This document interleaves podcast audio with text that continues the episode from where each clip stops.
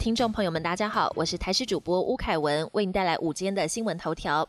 连十天干热，恐飙三十八度高温，梅雨要等五月下旬。气象局表示，太平洋高压增强，加上午后热力对流发展不强，未来十天都是晴到多云的干热天气，各地高温普遍三十度以上，西半部更可能飙到三十八度。虽然已经进入梅雨季，但预估五月下旬才会建立西南季风，带来滞留性大范围强降雨的封面系统，到时中南部地区才有机会解旱。印度疫情严峻，外交部呼吁国人利用现有商业航班返台。印度疫情持续升温，外交部建议目前仍待在印度的国人，在还有其他商业航班可以使用的情况下，尽速定位搭乘班机从印度返台。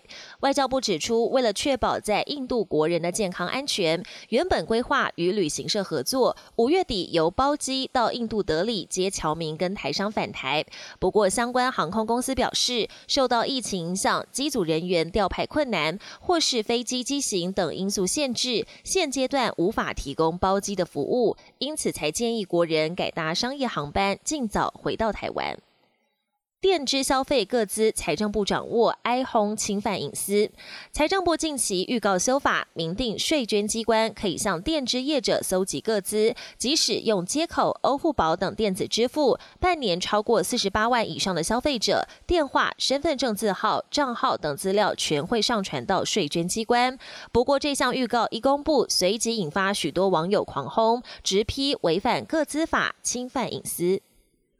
国际焦点：病毒气溶胶传播，室内未保持超过一点八米，恐染疫。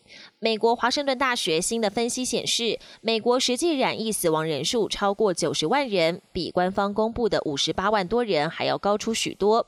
防疫官员佛气也坦诚，美国官方死亡数据很可能低于实际人数。另外也提到，新冠病毒到底会不会经由空气传播？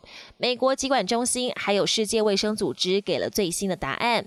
以往认为的室内社交距离为一点五公尺，但现在证实，病毒会附着在空气中的气溶胶，即使距离感染源超过一点八公尺，只要空气中的病毒浓度足够，就有可能染疫。因此，在室内还是要戴上口罩以测安全。生日派对开枪报复，美科罗拉多州枪击案七死。美国疫情降温，同时枪击事件接二连三。周末已经传出多起枪击。九号在科罗拉多全市又经传一场生日派对，枪声大作，包括枪手在内，总计七人死亡。根据警方描述，犯案男子对女友一家人行凶，走进有多名亲友出席的女友生日派对开枪，之后举枪自尽。这也是科罗拉多州三月二十二号有十人死亡的超市枪击案后最大规模的。枪击事件。齐心抗议，梅根影片现身为女性发声。英国哈利王子的妻子梅根在大爆王室内幕的欧普拉专访后，首度在电视上露面，在月初抗议慈善演唱一段预录影片中，替全球疫情之下受冲击的广大女性同胞发声。即将在今年夏天生第二胎的梅根与丈夫哈利共同参与慈善演唱会的筹划工作，提倡全球疫苗公平分配。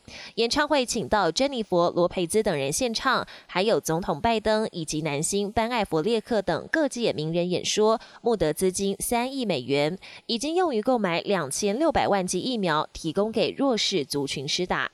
本节新闻由台视新闻制作，感谢您的收听。更多内容请锁定台视各界新闻与台视新闻 YouTube 频道。